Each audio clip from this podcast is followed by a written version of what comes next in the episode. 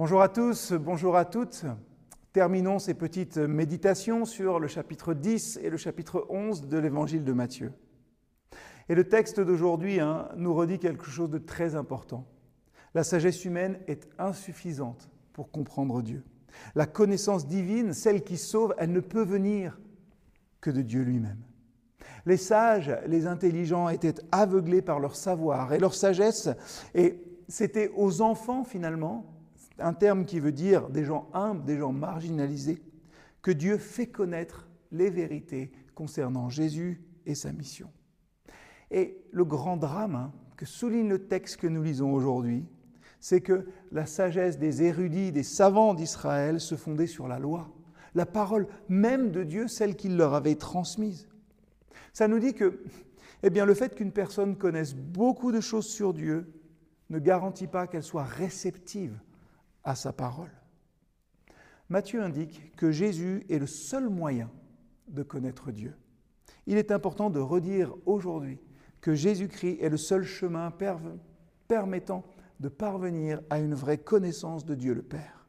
Nous sommes des followers de Christ, pas d'une loi, pas d'un dogme, pas d'un texte sacré. Le Seigneur révèle le Père à ceux qui ont besoin de lui.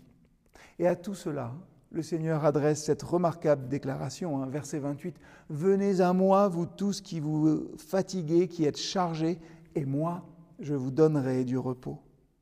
C'est bien le miracle qui s'opère aujourd'hui et à chaque fois que quelqu'un se repent et croit au Seigneur Jésus, alors il est déchargé du poids de ses péchés et de la fatigue morale hein, qui va avec. Il trouve par Jésus une relation avec Dieu et il goûte à ce repos que Jésus donne.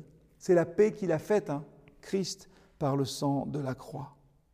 La conscience est en paix quand elle se sait justifiée devant Dieu.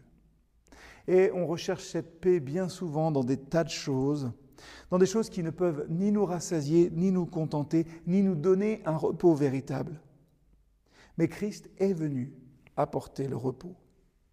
L'homme qui est encore dans ses péchés porte son fardeau, mais le croyant les a laissés au Seigneur, au pied de celui qui seul peut donner le repos. Jésus, il a d'abord connu ce repos-là avant de jouir du deuxième. Vous retrouverez le repos de vos âmes, verset 29. Premier repos, celui que Jésus donne en allant à la croix. Le second, celui que l'on trouve sur le chemin de l'obéissance à la volonté de Dieu. Ces versets 25 à 30 hein, du chapitre 11 de Matthieu nous font contempler le Seigneur, sa gloire de Fils de Dieu et en même temps sa parfaite obéissance. Il reste toujours le modèle pour nous. Et maintenant, il peut nous dire, hein, prenez mon joug sur vous et apprenez de moi. Je vous ai montré finalement, nous dit Jésus, l'obéissance par les choses que j'ai souffertes et voilà le chemin sur lequel vous vous êtes engagés. Mais même s'il est difficile, c'est un chemin heureux et béni. Alors, puissions-nous, hein, nous aussi, prendre avec joie le joug du Seigneur. Il veut marcher avec nous. Mais il faut qu'on soit disposé hein, à obéir humblement. Je trouve assez frappant hein, que le Seigneur ne nous charge pas de ce joug. Ce n'est pas lui qui le pose sur nous, il nous invite à le prendre. Ça montre qu'il faut un cœur engagé pour lui. Apprendre de lui, c'est une écoute du cœur, de la foi qui reçoit ce que Jésus est et qui entre dans son chemin. C'est apprendre de Christ. Et la formation, elle se poursuit continuellement. À chaque acquisition d'un petit bout de la gloire de Christ correspond une nouvelle lumière sur notre chemin. Peut-être aussi une nouvelle orientation dans notre marche. Mais il nous faut accepter cet engagement, car il y a un véritable bonheur à suivre le Seigneur.